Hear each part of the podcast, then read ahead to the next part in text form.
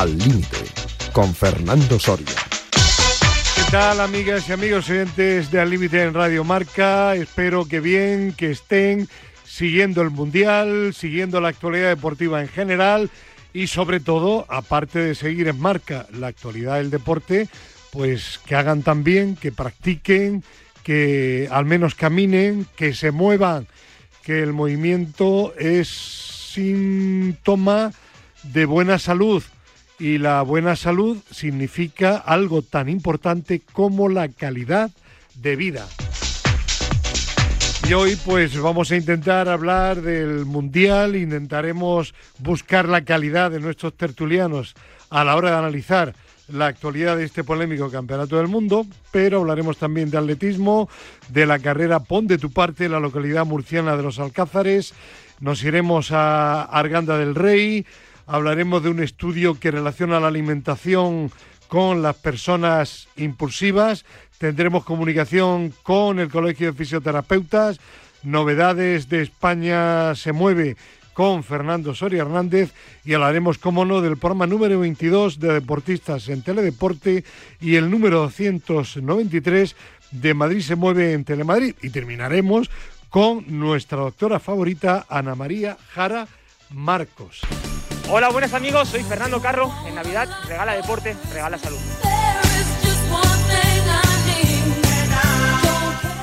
Profesor López Novela, ¿qué tal? Buenos días. Buenos días. Que ya sabe que en Navidad regale deporte, regale salud. Estoy regalándolo todos los días yo eso. sí. Sí. Es usted un fenómeno, profe. Y demasiados consejos. Sí, ¿no? Sí, y luego te copian y luego ya Ay, ay, se ay, la ay, adjudican. ay, ay, ay. ¿Entiendes? Bueno, bueno, bueno, bueno. Nada, paciencia, profe. Don Gerardo Cebrián, ¿qué tal? Buenos días. Buenos días desde Guadalajara. Bueno, a este le tengo perdonado. ¿Por qué? Pues, Casi que me ha llevado muy bien. Eh, profe, eh, Víctor Palmeiro está, nuestro técnico, está sorprendido con Gerardo Cebrián porque ha oído que está viendo todos los partidos del Mundial. Sí, ¿Quiere ¿no? mirarlo? Seguro. Sí. Ya, ya no nos comunicamos ni nada, para Ya. que no lo diga usted. Eh, una pregunta difícil, difícil, difícil. Gerardo, de todos los partidos, ¿cuál ha sido el peor de todos? Pues el partido, para mí, el, el partido inaugural. Sí, Sí, señor. El partido inaugural fue nefasto, nefasto, nefasto. nefasto. Qatar-Ecuador. Malo de solemnidad. Peor incluso que el Marruecos-Croacia. Es que en el, en el, en el Marruecos-Croacia, por lo menos en Croacia, había alguien, alguno, que sabía tocar la pelota. Pero es que en el Ecuador, eh, Qatar, mm, no sé, o sea, fue, fue, fue, fue dramático. Fue, no sé, yo no- creo que es de los peores partidos que, Pues que eso yo que recuerdo. tiene, que tiene un entrenador que- español y que es un fenómeno y todas esas cosas. Eh, Dices del entrenador de Qatar, ¿no? Sí, el entrenador sí, de- creo que de Bartoli Sánchez, ¿no? De, de- No sé, yo decía, qué vergüenza con lo que hablan bien de este hombre. Pues, pues es que, no sé, mm, eran los nervios, mm, excesivo respeto por parte de, de las dos partes, pero vamos, eh, luego la imagen que dio eh, Ecuador en el siguiente partido contra Países Bajos fue co- completamente distinta, ¿no? Sí. Incluso Qatar con, con el campeón de África, eh, bueno, pero el primer partido fue espantoso. Para mí, mm, eh, yo creo que es el peor que he visto. Bueno, puede influir mucho también los nervios, puede influir, Sí, sí. que sé, pero que sí. jugar en casa, eh, no sé, pero fue horrible, horrible. Es que no era un partido de fútbol, eso, madre mía, un espanto. Vamos a hablar de algo importante, sí. Se trata de dos personas que han significado mucho en el periodismo deportivo, en el periodismo deportivo nacional, dos compañeros que han fallecido recientemente. El primero, el primero de ellos en el orden cronológico ha sido Alfonso Azuara, que creo que tenía 70 años de, de edad. Un periodista eh, polémico por, por su forma de interpretar la actualidad, pero yo diría que un periodista tremendamente honrado eh, en sus comentarios, en sus exposiciones, un, un periodista que, como él decía, si yo digo que la burra es negra es porque tengo los pelos en la mano. Tengo los, tengo los perros de la burra. Los pelos, los pelos, de la pelos. burra en la mano. Eso es. Y bueno, mm, una, una, una buena persona. Él era, eh, era de Teruel, turulense, estuvo en Radio Nacional, en la cadena SER, en Onda Cero, y un gran, un gran tipo, un periodista, como digo, particular. Se podría estar de acuerdo o no en sus comentarios, pero desde luego lo que no se podía discutir era su tremenda valía y su tremenda capacidad profesional. Y recientemente, posteriormente, bueno, mm, hablemos primero de Alfonso Azuara y luego hablamos de, del otro compañero. Eh, mm, mm, tú, Gerardo, sí conociste a Alfonso Azuara y, profe, imagino que tú también, ¿no? Sí, hombre, pero que además, que además, o sea, otro igual, otro que no se callaba ni debajo del agua, pero es que tenía razón. Y claro, es tan difícil tener razón y, y, y, y no, y, y no callártela, es difícil. Pero luego te pasa lo que te pasa, te vienen los palos. Ya. Pero ese hombre tenía razón. Periodista de, Alfonso- de raza y, como digo, tremendamente consecuente con sus posicionamientos periodísticos. Alfonso mm, para mí era un crack. Era mm, yo le conocí cuando él estaba en televisión española. Eh, te estoy hablando de 1983-1984. Sí, Luego, sí. aunque él luego el mayor recorrido suyo fue por, por diferentes emisoras de radio, ¿no? Y, y recuerdo que tenía que hacer la entradilla de una conexión de atletismo y, y, y era un genio, era un genio. Siempre yo digo, a ver por dónde sale, ¿no? Y recuerdo que se iba a disputar la carrera de 60 metros, iba a correr Teresa Rione. Hmm. Y entonces la presentó de la siguiente manera. Atención, salida de 100 metros por la calle número 5, un atleta que reúne genio, figura y belleza en una sola pieza. Teresa Rione. Era un hombre además tremendamente culto, dominaba muy bien la, la palabra, tanto escrita como, como verbal. Un crack. Y era, un crack. era una, bueno, siempre se dice una gran persona, tal y cual. Bueno, pues habrá gente que no se llevará tan bien con él. Conmigo siempre tuvo una buena relación y como profesional ya digo que estarías de acuerdo o no con sus planteamientos, Sí. pero lo que nadie podía discutir era su tremenda honradez. Lo que él decía, lo decía porque estaba convencido y si no, sí. no lo manifestaba. Y esta semana también ha fallecido con 65 años de, de- de edad Chema Abad, que fue director de deporte de Radio Nacional de España, director de Radio Gaceta de los deportes, director de Radio Estadio, y yo tuve la suerte, la tremenda suerte y fortuna de coincidir con él un par de años con ocasión del Mundial de España de 1982 en Antena 3 de radio. Él estaba en Antena 3 Valencia como narrador, uno de los mejores sin duda que yo he conocido, eh, buena persona, buen profesional, bueno, pues eh, un, un- un buen tipo en todos los sentidos y un buen periodista. Ha fallecido con tan solo 65 años de edad. ¿Conocisteis a Chema Abad? Sí, sí, mucho. Con Chema, con Chema, yo creo que Fernando eres consciente de que hasta la aparición de, de Radio Marca, que es una emisora de radio eminentemente deportiva, eh, el programa más polideportivo que yo recuerdo de Radio Gaceta de los Deportes. Radio Gaceta de los Deportes y además todos sus directores, empezando por el gran José María Gozalo, José Manuel Gozalo, eh, han tenido Juan ese- Manuel Gonzalo. Juan, Juan Manuel Gonzalo han tenido ese, ese ese plus. Bueno, pues Chema igual, ¿no? Yo con- creo que con Chema he hablado durante muchísimos años todos los días de la semana Todos los días de la semana. Y cuando vi el, el- un viernes por la noche, vi la noticia de que había fallecido a los 65 años, recién jubilado, yo creo que es uno de los mayores Joder, disgustos eso sí que es una putada. que, que me he llevado, porque además mm, le dio un ictus, Sí, pero mm, él estaba en el hospital porque le iban a quitar un quiste ya. de hecho se lo quitaron, pero un quiste, un, un granito, o sea, no era ni... ni y, y, y fíjate que estando en el hospital le da el ictus. ya. La, 65 años, joder, un, un, un tío que, que yo creo que, que, como bien has destacado, Fernando, eh, destacaba por, por su brillantez narrando fútbol. Sí, sí. Pero no, no solo fútbol, sino en, en general Sí. cualquier acontecimiento deportivo lo narraba eh, Sí. con una soltura y con una elegancia y con una voz que tenía Sí. imperiosa, eh, un auténtico fenómeno también. Profe, ¿usted le conoció o no? Personalmente no. No, No, no. De oírle, fíjate, pues. ya. Eh, perdóname, pero se ha incorporado ya Pedro Calvo. Pedro, ¿qué tal? Buenos días. Muy buenos días. Eh, bueno, pa- paga el teléfono. sí. Paga el teléfono, Pedro. Pedro, ¿conociste tú personalmente a Alfonso Azuara o a Chema Abad?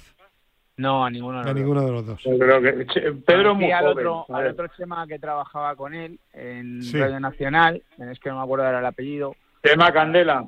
Chema Candela. a Sí, Chema sí, Candela, Tema sí, Candela. a Chema Candela sí, pero a, a él. También fallecido, muy Sí, también, seguidor del también. Atlético de Madrid. Eso es. También, también. Pero. Hay, hay, ahora, ya que habéis hablado de eso y del Atlético de Madrid, ha, ha fallecido un. un Lázaro. Albarracín. Al Ah, vicepresidente. Ah, también, también. Vicepresidente, ¿no? Fue Vicepresidente. Sí, Sí. Y, y una persona eh, Estaba en extraordinaria. todos lados extraordinaria, Atlético. sí. Todos los lados. Increíble, no, pero y con la cantera, yo de hecho Sí. la foto, la foto que hicimos en el Calderón, la foto que hacían de todos los equipos, no la tenemos con el presidente, la tenemos con él. Mm. Con Lázaro. Sí. Sí, bueno, pues eh, desde aquí mm, nuestro recuerdo permanente siempre para eh, Alfonso Azuara, para Chema Abad y también para Lázaro Albarracín, y ya que lo habéis mencionado, para Chema, para Chema Candela. Bueno, pues la vida sigue, el deporte también, y si os parece ya hemos comentado alguna cosilla del Mundial, pero vamos a entrar en temas muy concretos. Advierto que mañana, domingo, hablamos, si os parece, de la parte de organización del Mundial. Vamos a hablar también del partido de España y de lo que puede pasar mañana frente a Alemania, y también vamos a hablar mañana de, de- Brasil. Hoy vamos a hablar de otros aspectos de España y vamos a hablar también de otros, de otros equipos. Yo de España ya digo que de lo deportivo vamos a hablar mañana, pero sí me gustaría saber un poco vuestra opinión, porque yo sé que Pedro quiere, quiere comentarlo. ¿Qué os parece lo de el, el aspecto in- informativo como streamer de, de- de Luis Enrique? Eh, Pedro, tú primero. Bueno, pues a mí es una cosa que me ha congratulado, ¿qué quieres que te diga? Eh, al final eh, in- intenta ser cercano, yo no sé si será un poco paripé o no, eh, me queda esa duda, o será por imagen o por, otras, o por otros aspectos, pero sí que es verdad que da sensación de cercanía de cara a la gente y, a- y a muchas cosas. Y bueno, no sé, no me ha parecido mal, me, me parece que se abre un poquito. El otro día vi unas críticas de algún compañero tuyo en televisión que tenía que dar más más entrevistas a los periodistas y hacer menos de streamer y tal. Yo creo que, que todo va ligado, ¿no? Pero, pero bueno, a mí no me parece mal. Sí. Creo que, que, que le da otro sentido a esto y, y no está todo tan cerrado y parece todo tan tan en plan espías, ¿no? De que no se puede saber Mm. nada de lo que se hace o, de su propia Eh, vida, eh, de hablar de sí, de sí, su sí, vida. sí. Eh, profe, A mí me vale, me vale ya que se haya cambiado el traje. ya. Porque hay, hay, ya, hay pero aparte, profe, aparte del traje, No, que se haya cambiado el traje, dijo, el traje de hablar, de ser, de ser, de comportamiento, lo que Mm. está haciendo. Mm. Lo que está haciendo ahora apertura. los, los tiene a todos en el, en el, en el bote, a todos. Mm. Eh, Gerardo, Pues hay que adaptarse a los nuevos tiempos. Y ahora es el mundo de las redes sociales, de, de la comunicación por diferentes medios, por streaming, por, por como sea. Y bueno, pues a mí me parece, sinceramente, me parece bien. Eh, luego cada uno puede opinar libremente o no de, de lo que Luis Enrique dice, tanto en las ruedas de prensa como cuando hace de streamer, ¿no? Pero a mí, a mí me parece bien y, y son los nuevos tiempos, es lo que corre ahora, Fernando, eh, ya está. Sea, Bueno, yo de, de las redes sociales en general, por supuesto que las acepto y las, las, las utilizo profesionalmente a nivel particular, ¿no? No voy a entrar en el tema de, de- de si las redes, la forma de conectar, sí en algo, sin embargo, que ha comentado Pedro Calvo y que para mí es importante y muy positivo. Y es que con lo que está haciendo Luis Enrique está dando un aspecto de, de- de- de apertura hacia la afición, de, de, de evitar el oscurantismo. Parece o parecía últimamente, yo recuerdo cuando yo viajaba, he estado en varios mundiales con España, que había cierta, cierta cercanía eh, con los periodistas, incluso con los aficionados, en todo un límite, y últimamente era todo un búnker, parecía que tenía que ser todo súper secreto.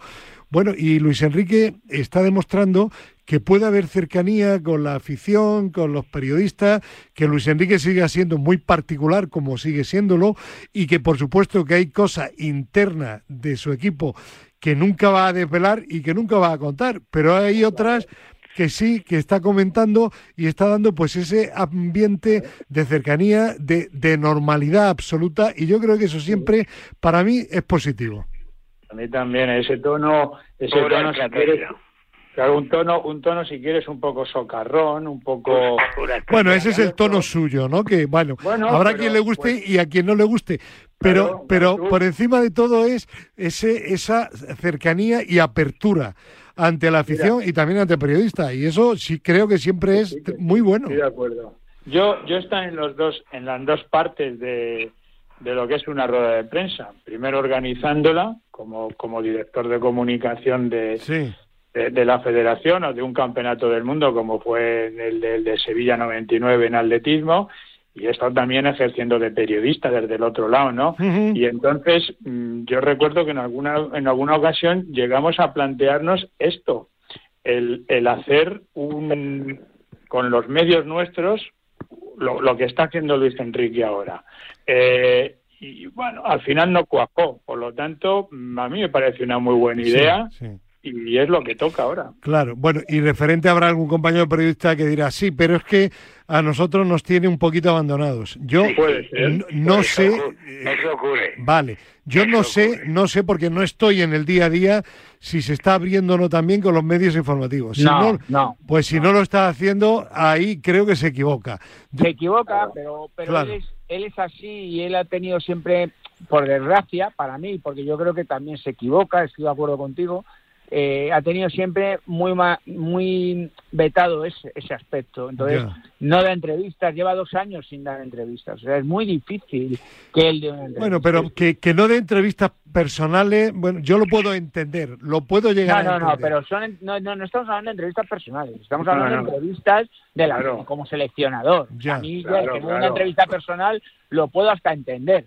Porque Yo cada uno también. con su vida hace lo que quiera, pero pues, siendo seleccionador debería de dar Pues, entrevistas a la prensa. Pues ahí, ahí. Al igual que, que Vanaglorio, eh, lo otro que está haciendo, y como y creo que estamos todos de acuerdo que, que está bien, yo creo que ante la prensa también Claro. debería hacer algo parecido. Pues Yo le tarjeta, recomiendo, le recomiendo tarjeta que- amarilla en ese aspecto. No, pero yo le recomiendo, Fernando, que escuche las últimas declaraciones de Rafa Nadal al respecto de lo que opina Sí, de los sí, medios de sí. comunicación. Pero si es ¿vale? que además hay, hay el, el respeto, el respeto que ha mostrado Rafa Nadal por los medios de comunicación, eh, eso mm, debía estar en bueno en- o, o el, o el respeto de otros seleccionadores que han sido hasta hoy, para mí, los dos mejores en la historia de la selección española, Vicente del Bosque y, Y Luis Luis Aragonés. Aragonés, Claro, claro. eh, y eh, fíjate las que se tuvo Luis Aragonés bueno, con la prensa. sí, pero Luis Pero Aragonés tío- sabía, tío- sabía estar a las duras y a las maduras, y. Vicente del Bosque también. Entonces Hombre. yo creo que no es incompatible una cosa con la otra. Pero bueno, dejamos De ahí el tema porque luego decís que no hablamos de cosas que queréis hablar. Venga, Bien, vamos a lo deportivo. Mañana hablamos de España en la tertulia del domingo y también de Brasil. Hoy, sábado, 8 de la tarde, uf, partido decisivo como el de Alemania, el de mañana para Alemania, para Argentina. A las 8 de la tarde, hoy sábado, Argentina-México. Argentina si pierde casi un pie fuera o pie y medio. Bueno, yo no vi el partido de Argentina, ¿vale? Lo aclaro, no lo vi. Lo que sí digo, lo que sí digo es lo siguiente: no es normal que le, le anulen cinco o seis goles. Tuvo oportunidades claras de gol y si hubiera metido alguna de esas oportunidades, ahora se estaría diciendo todo lo contrario, ¿vale? Claro, cinco Y, me callo, no, y me callo. cinco o seis goles no. Eh, de- fuera de juego de gol le anularon 4 o 5, ¿eh? No, no, Tres. no, no, no, dos. Tres. Dos, Dos. vale. Bueno, y además fuera de juego. y Ya. fuera Y de juego. además fuera de... Bueno, pero os quiero decir Claro. que no digo que fueran injustos, sino que estuvieron, Bueno, es que- uno estuvo claro y ya hubo otro, No, y hubo otras jugadas que no, llegaron a ser gol. Bueno, pero porque Bueno, era fuera de juego. Quiero, no, lo que quiero decir es que con lo mal que jugó, que jugó mal, eh, Argentina creó bastantes ocasiones, pero no tuvo suerte en la Pero definición. porque está adelantado Bueno, en las líneas, porque yo- es lento. Que yo ya me callo, profe, venga, hable. No, no, no, si ya está, porque porque el juego que estaban haciendo era lento y te pillaban siempre. Ya. Las dos veces que entraron y otra te- no sabíamos lo que era, pero bueno, no fue. Pero es que estas dos se las marcaron porque había que ve- verlo. Ya. Y Eh, además eh, ellos tuvieron muchas oportunidades, no las hicieron por lento. eh, ¿Le pareció bien la derrota, por tanto? ¿Fue A mí me merecida? pareció estupendo. No, no digo estupendo, si le pareció merecida. No, es estupendo lo que yo les dije a ustedes Cuando estuvimos hablando la semana anterior de quién iba, quién, quién, quién queríamos que fuera, cada Mm, uno. Y Vale. unos dijeron que Inglaterra, Sí. otros y yo dije, dije, Sí, usted, que Argentina no. tres, tres. Y yo dije, Brasil, eh, Alemania Y no Y dijo. Argentina, correcto. y quién, ¿cuál fue el otro profe que no me acuerdo? yo Argentina no lo dije, yo dije Alemania y Francia. Y Francia, sí. Alemania, Francia y, y Brasil, Vale. dijo. Eh, a ver, Gerardo y luego Pedro. A ver, a mí, a mí no me gustó Argentina, eh, absolutamente nada. Eh, bueno, para mí es un accidente. O sea, eh, Arabia. Es- ese es el enfoque, me alegra que lo hayas dicho así. ¿Ha sido un accidente o hay un problema de fondo de, No, de- a de ver, juego en el equipo ver, argentino? Tú me dices, ¿quién mereció ganar? Te digo Argentina. Ya. ¿Vale? Sí. Ahora, a ver, sin rasgarse las vestiduras, ¿eh? O sea, que tampoco me hubiera sorprendido, y de hecho ocurrió, un empate o, o una derrota, porque los otros también llegaban de vez en cuando Vale. y, y crea- y creaban ocasiones. Vale. Y, Eh, y, joder, y. Argentina, no es Brasil, Argentina. Yo reconozco, me equivoqué. Pensé que Argentina iba a ser el- el- la otra gran selección junto con Brasil. Y a mí no me ha entusiasmado. perfecto. Vamos a ir ahora un poquito más rápido porque no nos alcanza el tiempo. Pedro, Vale. Bueno, pues muy rápido. Yo en- yo pienso que Arabia Saudí le jugó muy bien, con defensa adelantada, le cerró le cerró todos los posibles pasos. Con todo con todo eso, Argentina casi le coge los dos fueras de juego y hubiera y hubiera sido eh, un resultado totalmente diferente. Con 3-0 sobre el descanso. A partir de ahí no sabe gestionarla, porque os recuerdo que hasta el minuto 50 Sí. iban, eh, o sea, empezó ganando en el segundo tiempo Argentina 1-0. ¿eh? Pedro, O sea, lo- los argentinos reconocieron que estaban muy nerviosos cuando encajaron el primer gol. En cuanto se empatan en, en- en la salida de, de vestuarios, pues Argentina, en vez de eh, empezar, pues lo, lo que hace es que se ponen nerviosos, los, los árabes se dan cuenta y al final Claro. en una jugada Claro. les hacen el segundo, pero tampoco fue luego tan... a- y tuvieron un montón de tiempo, que el segundo gol es en el minuto 56. ¿eh? Sí. Claro. Eh, ¿Ves a Argentina con capacidad? Bueno, capacidad sí. ¿Ves que pueda remontar hoy o no? Ante Pues, México. Mira, yo te digo, si Argentina eh, hoy tiene un partido muy complicado porque México no es una selección fácil y Argentina tiene que ganar hoy, no le vale ni empatar, porque empatando lo tiene muy complicado y ya si pierde está fuera. está fuera, si pierde está fuera, Ujú. porque en cuanto se dé un- eh, el resultado que se dé en el otro partido ya está fuera. O sea, la clave es si es capaz de aguantar la presión La ante un rival para sacar el incómodo. partido adelante contra Ahora. México, que es una selección complicada. ¿eh? Sí, Ojo. sí. Pero, Mm. Fernando, Sí. me resulta patético que Messi, Di María, Lautaro and Company estén nerviosos. Bueno, pues, pues yo te digo lo, te digo, lo- la- que lo que declararon, no Messi precisamente, No, no, pero sí, varios sí. jugadores dijeron que, Claro, se- que ya en el intermedio, en el vestuario, comentaban que era un partido muy raro. Bueno, pero venga, seguimos que, que el tiempo apremia. si- si nada más que tienes que ver los nervios que tenía Messi cuando tiró el penalti. Messi Mm. con nervios. Ah, sí, sí. Si, la metió mía. por un lado, por el- pero, pero el medio, por el, Sí. un lado del Bueno, medio de la otro, portería. otro equipo. Hoy, el lunes, lunes a las 8 de la tarde, Portugal, Uruguay. Uruguay que solo pudo empatar. eh, Portugal le dieron un penalti a Cristiano que ya eh, he comentado yo que no, no me pareció penalti y al final eh, William estuvo a punto de robarle la cartera al portero portugués. Portugal, candidata que, que el profe dio a Portugal, ahora me No, acuerdo- fui yo, fui yo. Ah, fui ¿Fuiste yo. tú como una de las favoritas eh, o no? ¿Sigue siendo Portugal favorita para vosotros o no? Yo, claro, hombre, con la, la gente que tiene, lo que pasa es que es un equipo muy desorganizado. Pero la gente que tiene es para, para Sí. estar donde están los más grandes. Sí, yo también lo lo yo digo también porque sea cristiano, ¿eh? No lo digo por eso. no, yo también la veo arriba. Yo también la veo, la veo como con opciones. Yo no descarto a Portugal. De hecho, eh, es, es para mí es, es un es un gran equipo de fútbol, ¿eh? Pedro, Yo también, yo lo, lo dije y, y sigo reafirmándome. Es verdad que es una selección que, que luego a un partido puede pasar cualquier cosa y, y pueden dejarla fuera, pero es una selección a nivel de jugadores competitiva y que te puede ganar, puede ganar a Sí, cualquier sí. equipo. Sí. Vale. Bueno, pues eh, perfecto de Portugal. Eh, la polémica de nuevo, lógicamente, con Joao Félix, que marcó un gol e intervino en, eh, en otro de los goles y tuvo varias oportunidades. Pero es que Joao juega en, en la Claro, que tiene que claro. Ya, pero dejarme, Claro. dejarme que termine. A mí me ha llamado la atención que Simeone eh, ha dicho, manifestó allí en Qatar, dice, gran partido de Joao Félix, intervino en todas las jugadas de gol. Dice, claro, es que es un torneo corto que le va muy bien. Y a mí eso, a mí esa frase me da a entender como que le quiere quitar mérito. Digo, todo lo que se está diciendo de que hay un problema personal entre Madre jugador y técnico, después de lo que acaba de decir, está clarísimo. Preguntarle, a Vamos, Fernan- no. preguntarle a Fernando Torres. Eso, eso, Y- por y ejemplo. Y saco, por- y saco otro tema. Preguntarle a Fernando Torres lo que le hizo cuando vino y vio que, que la gente le anim- eh, gritaba más el nombre que- de Torres que ole, ole, ole, Cholo Simeone, pues ya está. Si Es que no hay más. Si Es que este señor tiene el ego que tiene y, y no hay más. Y no hay más. Y tiene que tirar por tierra todo lo que hagan bien los demás. Te lo resumo en dos palabras solo. Simeone, dimisión. Profe, Yo digo lo que diga Gerardo. ¿le gustó Joao Claro. Félix o no? Hombre, ¿Eh?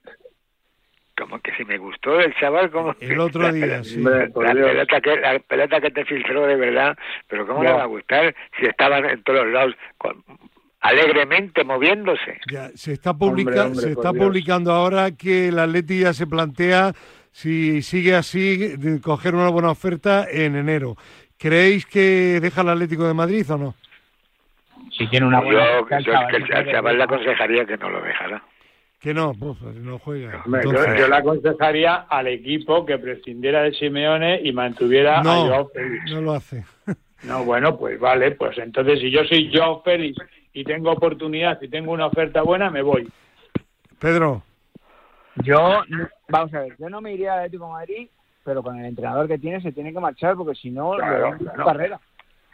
ya. O sea, Totalmente. es un ju- para mí es el jugador para los próximos años para el Atlético de Madrid, pero con un entrenador que Jugador entienda- franquicia, como se suele decir, ¿no? que sí, pero con un entrenador que le dé, como ha jugado en el Benfica, como ha jugado en todos los sitios, un- jugando detrás de un punta. Por ejemplo, en el Real Madrid, pues sería capitán general, porque jugando detrás Exacto. de un tema, oh, se hincharía, se hincharía. Profe, ¿le ficha usted para el Real Madrid o no? Sí, sí, sí, sí, Sí. Yo también, hombre.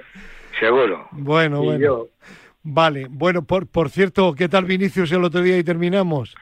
Profe, Vinicius, pues eso, inter- otro que intervino como- en las dos jugadas como- de gol. como el eso, eso soy los Neymar, otro que te, te hace cositas, te busca el, el lío, que no tiene por qué. Ya. Tú tu carrera, No, tú no le, sigues. no le terminó de convencer. ¿Y a ti, Pedro, tampoco?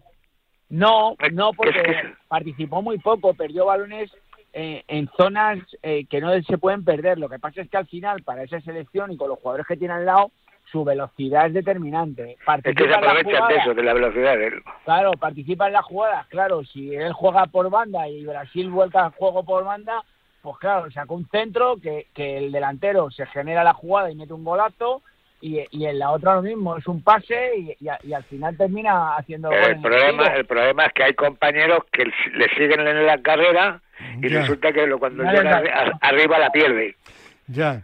Bueno, Bueno, y, se tropieza con la pelota. sí, Gerardo, rápido. Eh, en un equipo de tanta, de tantísima clase como el Brasil, posiblemente Vinicius es el que menos clase tiene. Pues mañana, mañana hablamos. La diferencia es la velocidad. Mañana hablamos de Brasil y hablamos también del 7 a 0 de España-Costa Rica y de lo que pueda pasar en el partido de mañana 8 de la tarde. España-Alemania, una auténtica final para Alemania, que si pierde, a la calle. bueno, compañeros, hasta mañana. Un abrazo, gracias. Un abrazo. Adiós. Bueno, seguimos con Gerardo, pero cambiamos de tercio informativo y tiempo para atletismo. Fin de semana, Gerardo, amplio calendario de pruebas por toda la geografía española, pero me da que te vas a quedar con tres. Claro, es que no podemos hablar de todas porque tendríamos que tener un programa de, de 20 minutos. Eh, sí, me quedo con tres. Con eh, una clásica legendaria, la Jan Buin, ni más ni menos, Fernando, 99 ediciones, ¿eh? 99 ediciones. La carrera más antigua de España. Eh, con el maratón de San Sebastián, que es uno de los pioneros, de los que marcaron pauta en España junto con Madrid y Barcelona, y luego con un gran cross que es el de Alcobendas. Las tres carreras son el domingo 27. En la Jan pues eh, es una carrera multitudinaria, Fernando. Eh, aparte de salir 2.000 niños en categorías menores, pues luego salen otros 4.000 o 5.000 en la carrera que sabes que transcurre por el Parque Olímpico de Montjuic. Sí.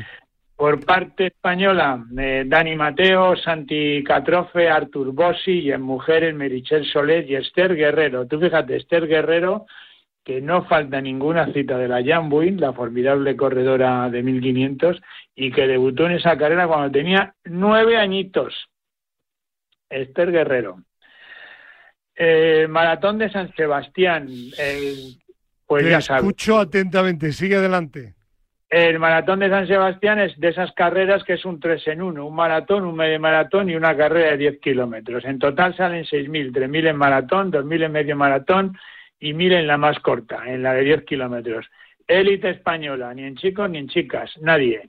Eh, favoritos, bueno, pues los africanos, como siempre, Andrew Bain Quintain y en chicas, eh, Dereje Atukma de Vela.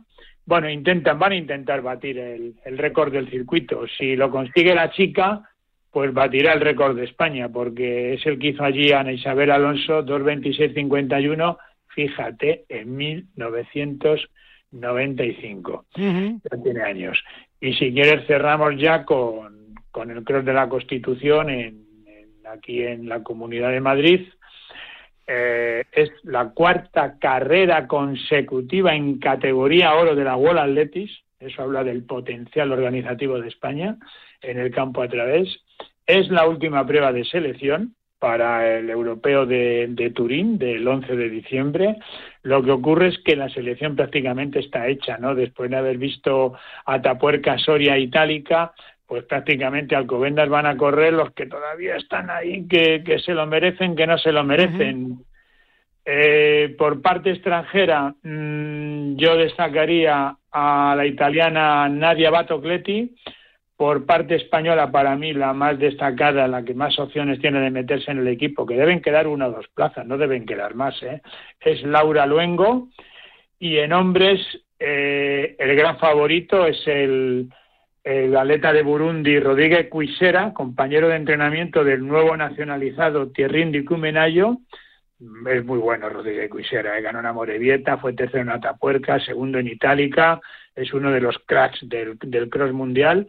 Y entre los españoles, pues yo pienso que la cosa va a estar entre Fernando Carro y, y Sergio Paniagua.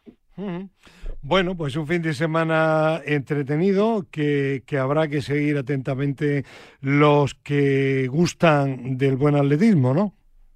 Sí, sí, a ver, eh, hay que sacar también un poquito de tiempo, ¿no? Para, para ver atletismo. Para ver ¿no? el mundial, sí, vas a, vas a tener que tener dos pantallas, ¿eh? Frente a frente. Bueno, ahora con el ordenador a un lado y la pantalla en otro. Solucionado.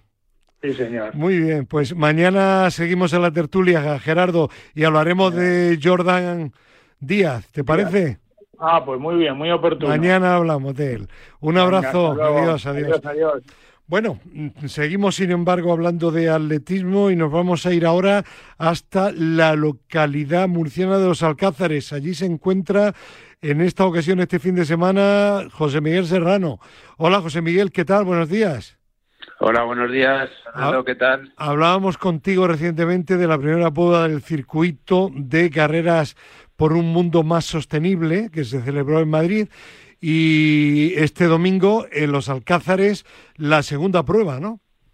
Bueno, no, no exactamente este domingo, el domingo 4. El domingo 4, ahí es verdad, es verdad. Eh, es, la segunda prueba del circuito Pon de tu parte, corre por un mundo sostenible, que como bien dices, estuvimos hace poquito en el Parque Lineal del Manzanares en Madrid y ahora nos trasladamos hasta hasta la bella población de los Alcázares en Murcia, en, en el Mar Menor.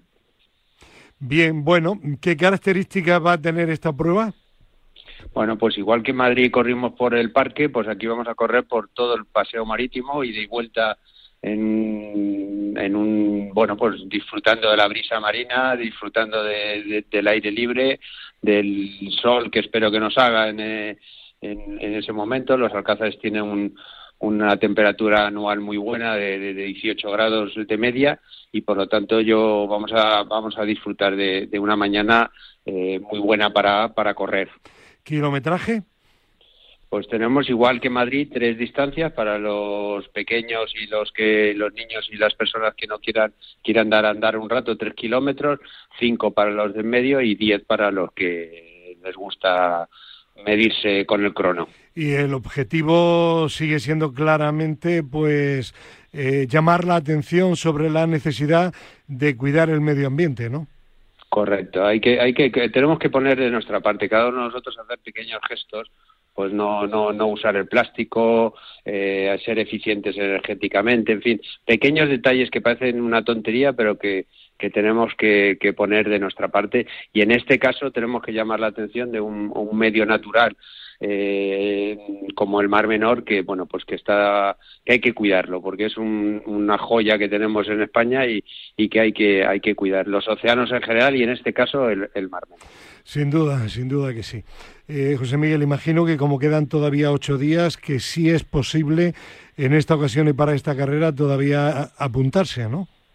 Sí, están abiertas las inscripciones eh, en nuestra web, correporunmundosostenible.com, hasta el jueves día 1 y bueno, pues esperemos que se anime mucha gente. Hay muchos madrileños que, que pasan el, puente eh, allí en, la zona y bueno, pues que se animen y que aprovechen una mañana. Efectivamente, un domingo de superpuente.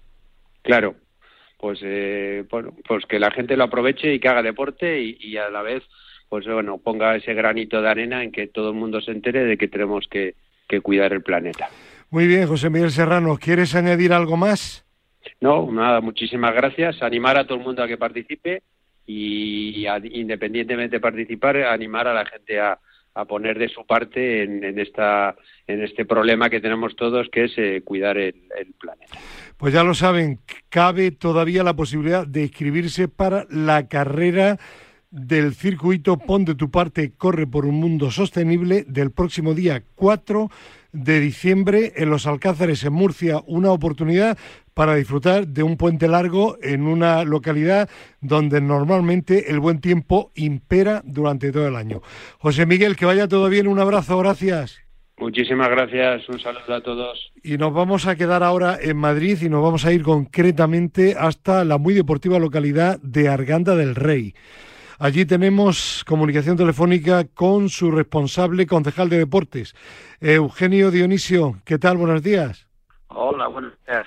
Pues, pues, Bien? otro fin de semana tremendamente deportivo, ¿no? Otro fin de semana deportivo, como no puede ser de otra manera. Aparte eh, de los campeonatos que tenemos de, los clubes que están inscritos en los distintos campeonatos, pues este fin de semana vamos a tener un campeonato de, de Yaquido. ¿Campeonato de España? Eh, no, un campeonato eh, federativo. Federativo. Eh, me, habían hablado también de que había un campeonato de España de kendo en, en Arganda este fin de semana. Eso es, pues el campeonato de kendo, pues ese, ese sí es a nivel nacional. Eso también. Sí, eso es. Incluso me, me apuntaban que hay una masterclass de ciclocross. Eso es, a través de un club de aquí de Arganda de, ciclismo, eh, el Club Los Suaves pues eh, mueven este tipo de, actividad. Es decir, que... Para, el cual ya no hay... No hay, no hay ya. Se ha llenado. Es decir, que ahí en Arganda quien no se mueve, quien no hace deporte es porque porque no tiene ninguna voluntad de hacerlo, porque facilidades, claro, y eventos todos. Eventos todos. Más adelante, para el día 16 tenemos la gala de los premios del deporte, eh, tenemos eh, la gala anual que lleva ya pues un porrón de ediciones, ¿no? Eso es, lleva ya bastantes ediciones y tenemos pues eh, traemos a, tenemos a campeones de, primer orden. Tenemos a, a varios eh, chicos y chicas que están en que han competido en, en campeonato del mundo, chicos de karate, chicos y chicas de karate, una chica de boxeo. Tenemos una campeona de, de motociclismo de Europa, a Beatriz Neila, y tenemos también a varios seleccionados de, por las distintas federaciones autonómicas y, españolas. Y he, asistido a varias galas y desde luego el ambiente es impresionante, el, salón de actos se llena por completo porque cada vez hay más argandeños que destacan en el deporte a nivel nacional e incluso internacional. Así es, eh, cada vez más y, y es de agradecer y al final es un poquito eh, lo que se va sembrando, se va sembrando que, todo el mundo pueda participar en el deporte que más le guste y pues lo que lo que conlleva es que cada vez más gente llega a las metas que se propone que es estar lo más arriba lo más arriba posible. Claro y, tenemos como muestra a Sergio Lozano.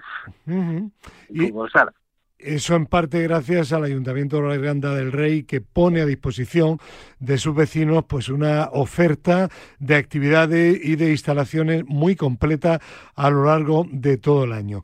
Ya hay casi que pensar en el próximo año 2023. Eh, ¿Se está preparando alguna sorpresa o no?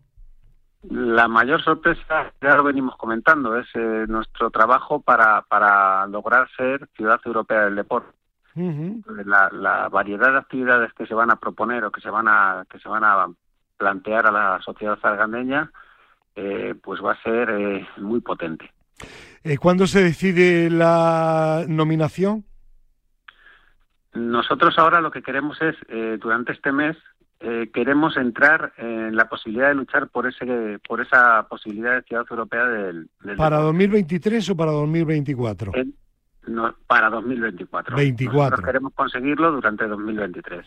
Es decir, efectivamente, se lleva todo el proceso de nominación y si se consigue, pues a partir de 2024, pues un evento importante donde ya se han estrenado otras localidades españolas y donde Arganda del Rey estaría sin duda, con todo merecimiento, por esa amplia oferta deportiva que estamos comentando hoy también aquí en, en Radio Marca. Bueno, al final no es mostrar más, más que nada, no, es otra cosa que mostrar lo que ya hacemos. Claro, claro. Eh, es darle una difusión y una oficialidad a nivel europeo a lo que es el día a día en Arganda del Rey. Eso es. Esa es nuestra pretensión. Pues Eugenio Dionisio, ¿alguna cosa más que añadir que contar a los oyentes de Al Límite de Radio Marca? Ahora mismo nada más. Creo que, ya. Que no es poco. De momento tenemos mucho por este año.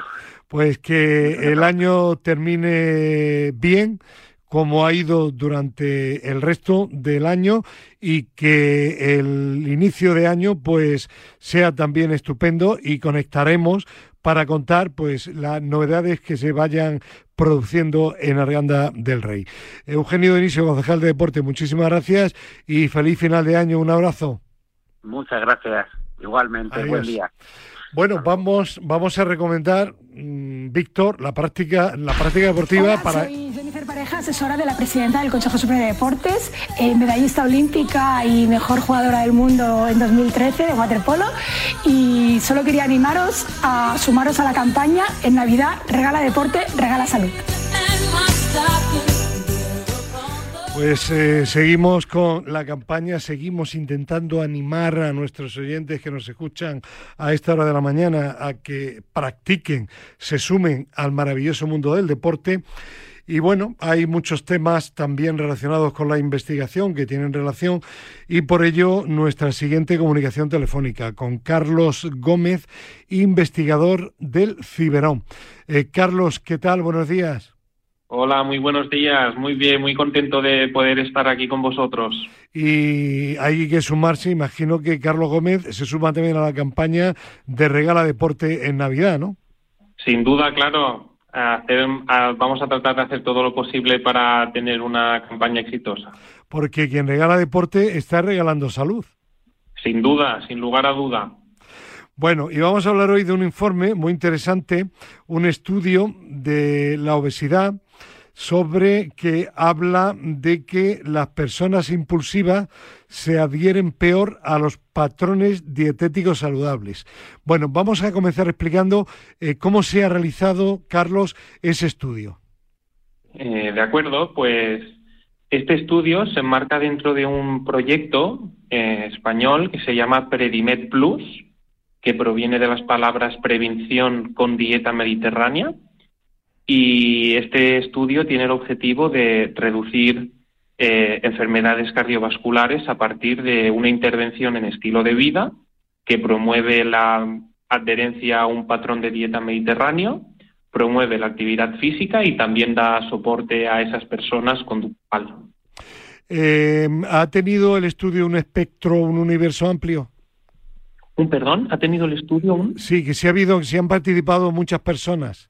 Vale. Como comentaba, este estudio del Predimed Plus contiene 6.874 participantes. Vale, sí. Una cifra muy, muy, muy significativa.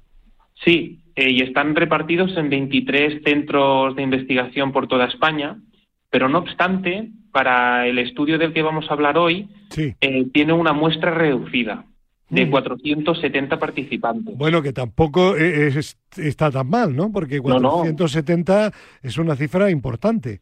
Exacto. En este subestudio analizábamos algunos eh, parámetros más bien psicológicos y no se utilizó a toda la población, pero tenemos 470 participantes repartidos en cuatro centros en toda España, que también está muy bien esta muestra. ¿Y cómo se llegó a esa conclusión de que las personas impulsivas tienden a dietas menos equilibradas y a realizar menos actividad física? Hmm. Nosotros eh, realmente lo que mirábamos era la impulsividad y su relación con la dieta. No obstante, se pueden también sacar otras conclusiones, no de nuestro estudio, pero sí eh, se puede pensar sobre si también tiene relación con la obesidad, con la actividad física, como, comentaba. Pero remarcar que este estudio solo se centró en impulsividad y dieta. Bien. Y para ello nosotros, durante tres años, evaluamos la impulsividad de estos 470 participantes y también evaluamos diferentes patrones de dieta durante estos tres años. Entonces, eh, evaluamos tanto patrones de dieta sanos, como la dieta mediterránea, por ejemplo, y patrones de dieta no sanos, como puede ser la dieta occidental o la comida fast food. Entonces, lo que acabamos viendo nosotros es que esas personas que presentan una elevada impulsividad acababan comiendo peor pero es que también no comían bien. Ya. Las dos cosas a la vez.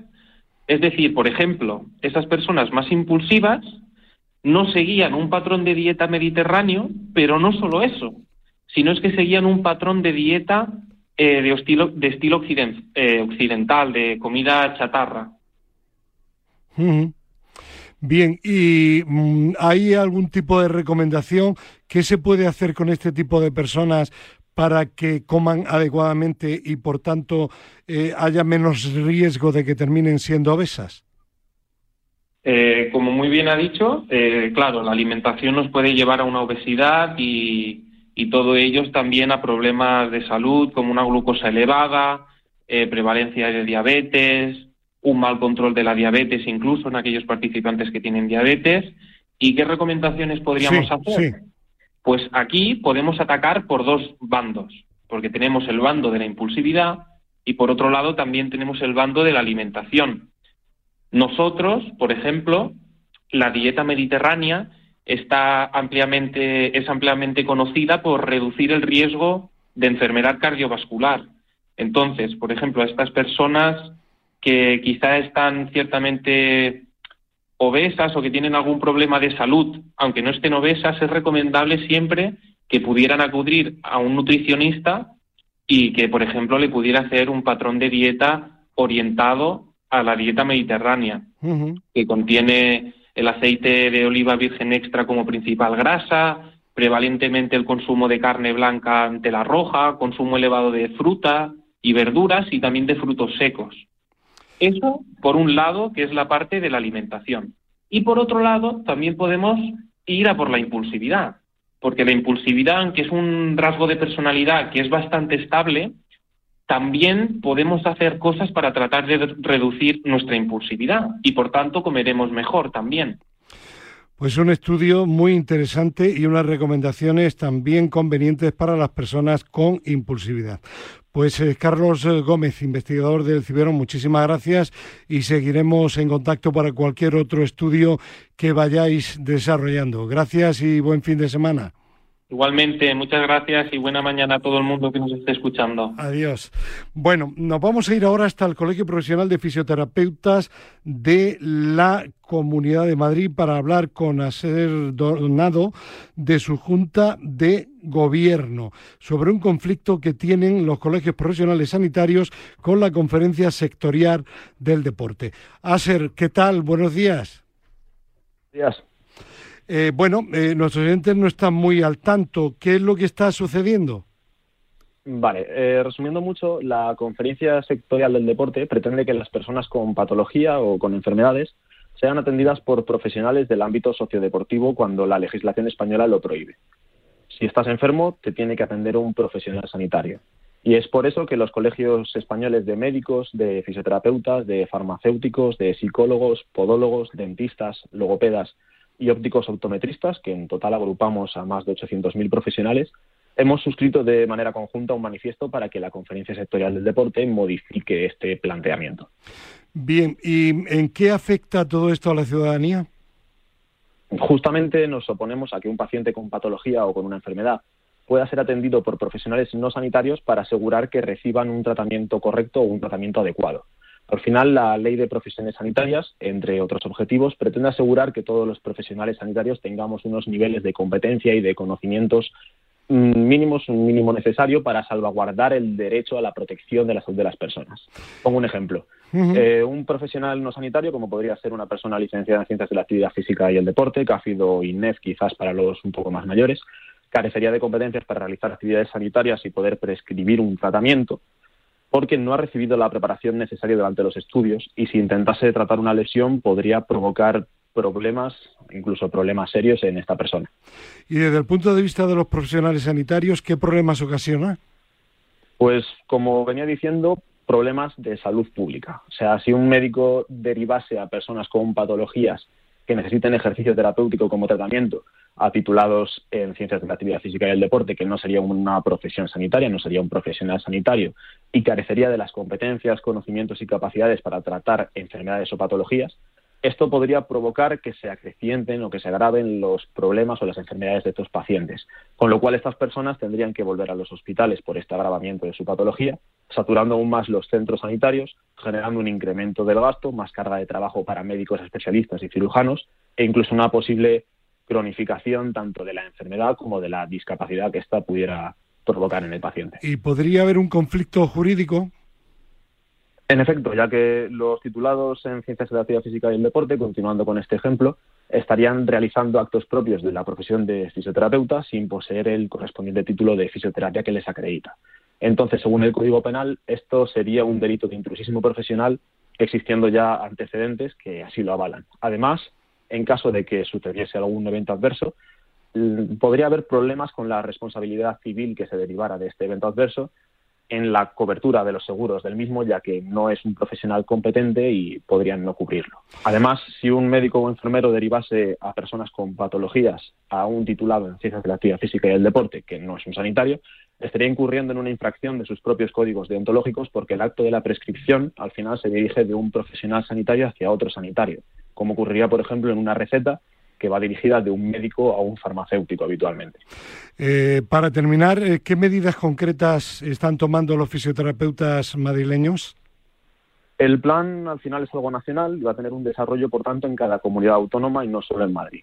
Entonces, desde el Colegio Profesional de Fisioterapeutas de Madrid hemos denunciado el proyecto ante las consejerías madrileñas implicadas, ya que el plan financia un proyecto para la prescripción de actividad física en el tratamiento de patologías desde un ámbito sociodeportivo, por lo que invadiría competencias propias de la fisioterapia, que es la actividad sanitaria capacitada para el tratamiento de patologías a través de este ejercicio terapéutico. Y también en esta semana nos hemos dirigido al consejero de Sanidad, a Enrique Ruiz Escudero, para que se revise en esta misma línea el plan de digitalización de la prescripción de la actividad física y las formaciones al respecto planificadas para llevar a cabo en nuestra comunidad. Pues un problema que esperemos se pueda solucionar y para ello estaremos en contacto con el Colegio Profesional de Fisioterapeutas de la Comunidad de Madrid. A ser donado, muchísimas gracias, buen fin de semana y seguiremos el conflicto atentamente. Un abrazo, gracias. Muchísimas gracias. Un abrazo y buen fin a todos. Bueno, y terminamos con Fernando Soria Hernández, el responsable del proyecto de España se mueve. Eh, Fernando, ¿qué tal? Buenos días. Hola, buenos días. ¿Qué novedades nos traes en la mañana de hoy domingo? Pues nada, que estamos a punto de finalizar la primera temporada del programa Deportistas en Teledeporte. Y, luego en Telemadrid también nos queda poquito hasta final bueno, de año. antes de hablar del programa de la televisión, a nivel europeo parece que el gran proyecto va sumando y captando adeptos, ¿no? el proyecto que ha concedido Erasmus Plus sobre la certificación de los medios de comunicación inclusivos. Sí, sí, sí. Eh, hemos estado hablando con, con Servimedia, estuvimos con, con José Manuel González Buesa el otro día y, ha confirmado que, está encantado de participar. De hecho, eh, surgió con él la idea en el primer Congreso Internacional eh, Irupis que hicimos a finales de 2021 y estamos encantados de, contar con ellos. También con la eh, Federación de, Deportes para Personas con Discapacidad Intelectual. Y próxima reunión con el Comité Paralímpico con Marcos Alonso y después también estaremos con el Comité Paralímpico que tenemos una reunión la semana que viene. Bien, y hablabas de televisión mañana domingo, programa número 293 de Madrid y se mueve en Telemadrid. Sí, en la sección Madrid se mueve por Madrid, asistiremos al Campeonato de Madrid de Trial en Parla, al decimocuarto torneo de pádel benéfico en Vallecas y a la séptima prueba de la Copa de España de ciclocross en Alcobendas. Luego también eh, tendremos una nueva historia de superación, en este caso de Juan Fran, a quien la leucemia no le ha impedido practicar su gran pasión, el ciclismo. También tendremos un nuevo consejo del Colegio Profesional de Fisioterapeutas de la Comunidad de Madrid, eh, a través de, Maricruz eh, Gómez Alcántara y está relacionado con los buenos hábitos para el teletrabajo. Y luego, pues como siempre, la sección de Muévete con nosotros acudiremos a varios eventos a lo largo de la Comunidad de Madrid.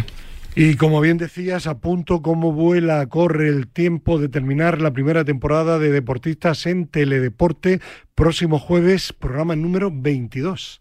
Eso es programa vigésimo segundo y, destacamos un, reportaje, un especial que vamos a hacer sobre esta primera temporada, destacando los, los hitos más importantes. Luego contaremos, como siempre, con una nueva historia de superación, en este caso de Iñaki Noblejas, una nueva píldora de la Clínica Centro a mano de Fernando García eh, y irá sobre fisioterapia preventiva. Y luego, como siempre, pues eh, acudiremos también a varios eventos a lo largo del territorio nacional. ¿Alguna cosa más? No, que hay que seguir moviéndose, sobre todo ahora que viene la Navidad, el turrón, las comilonas, eh, etcétera, ¿no? Entonces, bueno, eh, muévete y en esta Navidad pues regala deporte, regala salud, como estamos diciendo. Y en esa línea de movimiento, de recomendaciones, terminamos siempre, gracias Fernando Soria Hernández, con nuestra doctora favorita, Ana María Jara Marcos. Buenos días. Muy buenos días. Hoy hablamos de nuevo sobre los avances de la medicina que día a día no dejan de sorprendernos. Además de creer, utilizar y ser una enamorada de la medicina regenerativa, los últimos estudios amplios publicados y reconocidos nos la postulan como el mayor y mejor tratamiento para la artrosis y defectos condrales de la articulación de la rodilla. Tan solo la artroplastia o prótesis en la actualidad curan la artrosis, no exenta de grandes riesgos secundarios como la infección, el dolor postquirúrgico o la rigidez articular. En la alta casuística publicada hace unos meses, en todos los casos del tratamiento con estroma vascular eh, dependiente de la grasa abdominal, consiguieron una mejora en el dolor y en la movilidad de la rodilla, con tan solo en algunos casos molestias en la zona donante de grasa que se resuelven de una manera espontánea en el tiempo.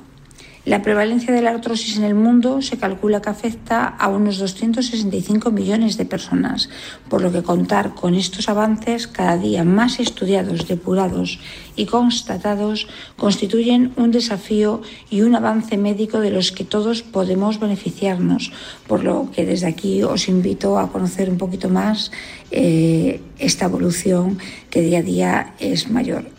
Y esto es todo por hoy. Muy buenos días. Gracias a la doctora Jara Marcos, a Víctor Palmeiro. Mañana tertulia al límite aquí en Radio Marca también de 7 a 8 de la mañana. Adiós.